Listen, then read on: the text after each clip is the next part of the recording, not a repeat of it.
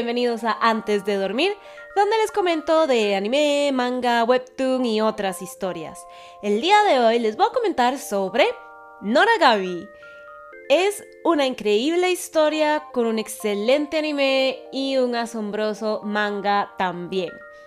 Recuerda que todos estos comentarios tienen un poco de spoilers, pero si prefieres algo sin spoilers puedes verlo en mi canal de YouTube antes de dormir. Ahora sí, empecemos. Empecemos hablando del nombre de Noragami.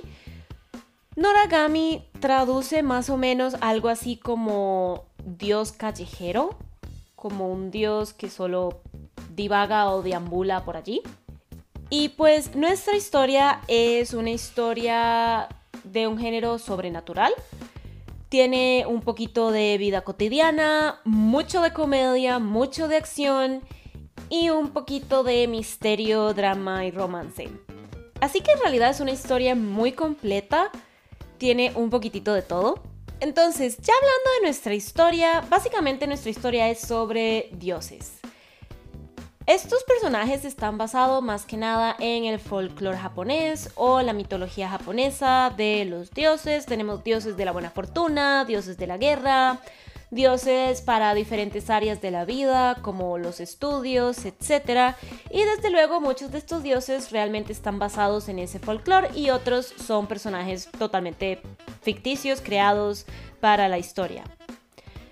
Entonces, en nuestra historia tenemos a nuestra sociedad normal, contemporánea de hoy en día, de humanos que creen en dioses, humanos que no creen en dioses y que van al colegio normalmente, etc. Y por otro lado, obviamente los dioses pueden estar en este mundo humano y también tenemos el mundo de los cielos, en donde están los dioses y también está el inframundo. Entonces, pues el mundo de los cielos obviamente es como donde los dioses pueden ir cuando tienen un templo y donde están como los líderes de esta sociedad de dioses y donde se crean sus reglas y todas las cosas. Y el inframundo pues es el mundo de los muertos. Entonces, en este mundo de nuestra historia, los dioses nacen a partir de los deseos humanos. Básicamente, mientras más humanos crean en un dios, obviamente le van a construir un templo y en este templo es donde va a vivir este dios y este dios va a ganar más dinero, se va a hacer más famoso y mientras más seguidores tenga, más fama adquiere y más estatus obtiene también en el cielo, etc. Y pues también todo lo contrario ocurre, si ningún humano cree en este dios, este dios desaparecerá. Ahora, ¿dónde está nuestro protagonista en todo esto? Pues nuestro protagonista es, así como dice el nombre del anime, es nuestro dios callejero. Es este dios que no tiene templo, no tiene seguidores, excepto como uno. Y es por esa razón que siempre está trabajando, intentando llamar la atención de la gente, salvando a las personas de espíritus malignos, etcétera, todo para poder conseguir más creyentes. Y nuestra historia comienza con este dios llamado Yato, que es este dios del cual hablé, y es visto por esta chica llamada Hiyori, que desde luego ella no sabe que está viendo a un dios o un espíritu y se atraviesa para salvarlo de un accidente de tránsito y ella es golpeada por el carro. Pero esto no hace que ella muera, sino que hace que ella adquiera esta habilidad de poder sacar el alma de su cuerpo y regresar a su cuerpo cuando ella quiera. Entonces, después de esto, ya ella se hace más amiga de Yato y empieza como con ella pidiéndole que la regrese a la normalidad y él desde luego toma el trabajo, pero eso queda como medio desplazado. El punto es que ella y Yato empiezan a hacerse mucho más amigos y ella empieza a ayudar a Yato a poder conseguir más creyentes. Y lo más importante es que a través de este personaje de Hiyori es que nosotros también descubrimos junto con ella todo el resto de los dioses, descubrimos más cómo viven los dioses, cómo funciona toda esta sociedad de dioses y sus reglas y este empezamos a descubrir también como todos estos secretos alrededor de nuestro protagonista, el cual es el dios de la calamidad o el dios del desastre que está intentando convertirse en un mejor dios. Ahora, mientras la historia más progresa, más entendemos sobre la vida de los dioses y sobre estos espíritus que siempre los acompañan, que se pueden transformar en, en objetos, y la historia se vuelve mucho más misteriosa y mucho más oscura. Ahora, para entrar un poquito más en detalle, hablaré de los personajes, que por cierto tienen un excelente diseño de personaje y un excelente desarrollo de personaje también. Primero que nada, desde luego, está nuestro protagonista, Yato, que es el dios de la calamidad. Y pues en el pasado, él nació, digámoslo así, durante épocas de guerra, etc. Y solía recibir deseos oscuros de la gente, encargándole matar a otras personas o otros espíritus. Y ahora él está tratando de cambiar, está tratando de ser un buen dios y un dios desde luego muy popular y famoso, pero realmente es muy difícil para él ser recordado por la gente y ganar popularidad. Ahora, si crees que este dios es un personaje así como muy serio y súper frío, pues te equivocas. Es totalmente lo opuesto. Es el personaje que más comedia le da a esta historia. Es súper tontito, digamos parece que no se toma nada en serio, es a veces súper vago, es un llorón, es súper ruidoso y tiene las ideas más locas para hacer.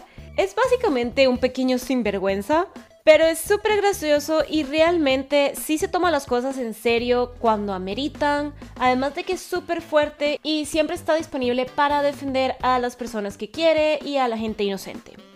Y pues este personaje no parece llevársela bien con otros dioses debido a su personalidad carismática, excepto por la diosa de la pobreza, con la cual tiene una linda amistad y pasa mucho tiempo con ella. Entonces, básicamente, el hilo principal de esta historia es sobre la vida de este personaje y supongo ver si va a lograr llegar a cambiar o no. Ahora tenemos muchos personajes secundarios y todos muy importantes, pero más que nada están los dos personajes que acompañan a Yato y son súper protagónicos también, que son el de Hiyori, la chica de la cual ya hablé, y su arma que es llamada Yukine. Ahora, ¿su arma? ¿De qué estoy hablando? En esta historia, que es una historia súper llena de ficción, todos los dioses tienen como esta habilidad donde pueden adoptar espíritus y forman como una especie de familia o como una especie de clan, digámoslo así. Básicamente las almas humanas que quedan en la Tierra, que sufrieron una muerte muy trágica o que están por convertirse en espíritus malignos, los dioses pueden darle un nombre a este tipo de almas y así crear un lazo con estas almas y al darles un nombre, este espíritu se transformará en un objeto. A veces puede ser hasta un pedazo de ropa, un objeto cualquiera y muchas veces se transforman en un arma. Todo depende de quién les haya dado el nombre. Estos espíritus, una vez que se les da un nombre, son llamados Shinki. Y pues básicamente Yukine es el Shinki de Yato. Y Yukine es el nombre que Yato le dio a este espíritu y se transformó en una espada blanca.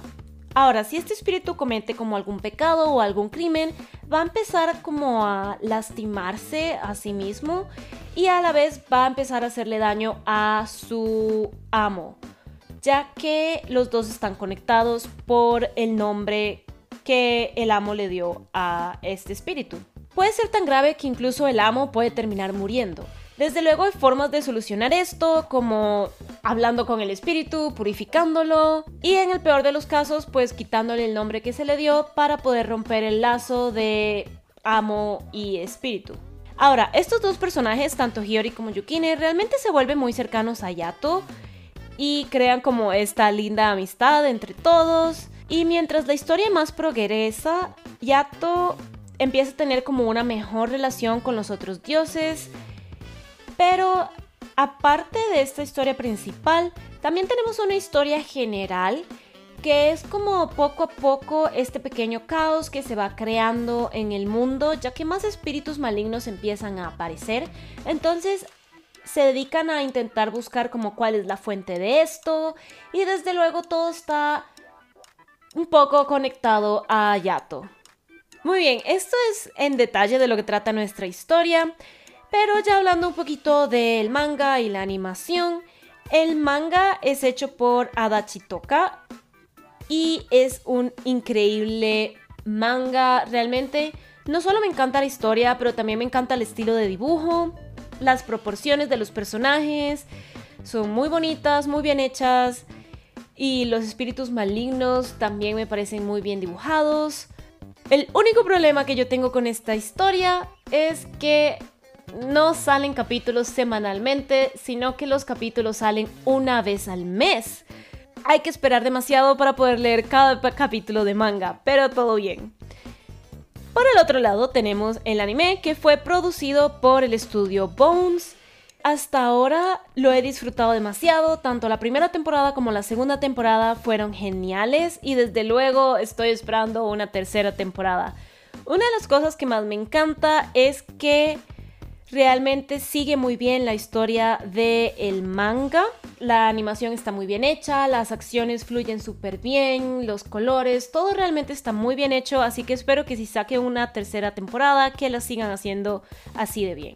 Nuestra primera temporada de anime trata un poco más sobre lo que es Yato y su relación con Hiyori y Yukine y conocer un poco más sobre la vida de este dios sobre todo su relación con Yukine.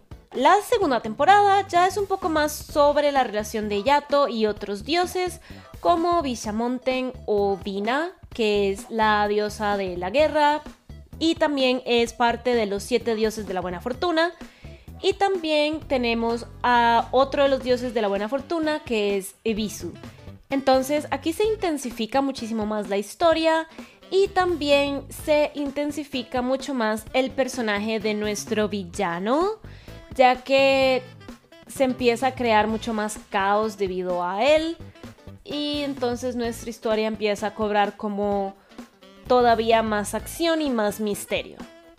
Y desde luego no puedo terminar este comentario sin hablar de la música porque este anime es otro de esos animes que tienen una música que definitivamente se debería escuchar.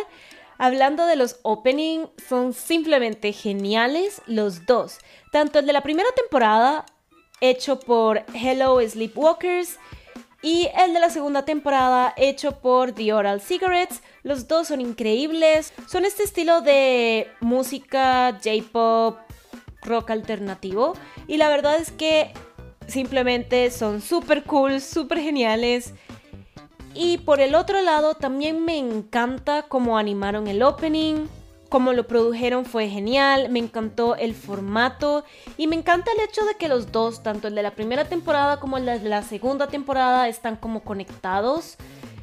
Me encanta lo que hicieron con el juego de color en ambas.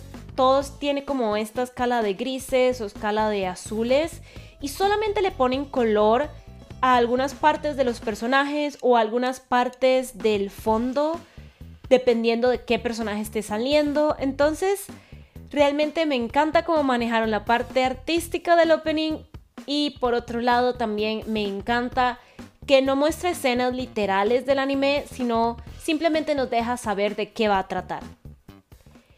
Y ahora sí, esto fue todo para el comentario de hoy. Noragami es una excelente historia. Hasta ahora todo bien con los personajes, con el concepto, está lleno de comedia, de drama, de acción. Así que espero que les haya creado curiosidad y que quieran verla o leerla.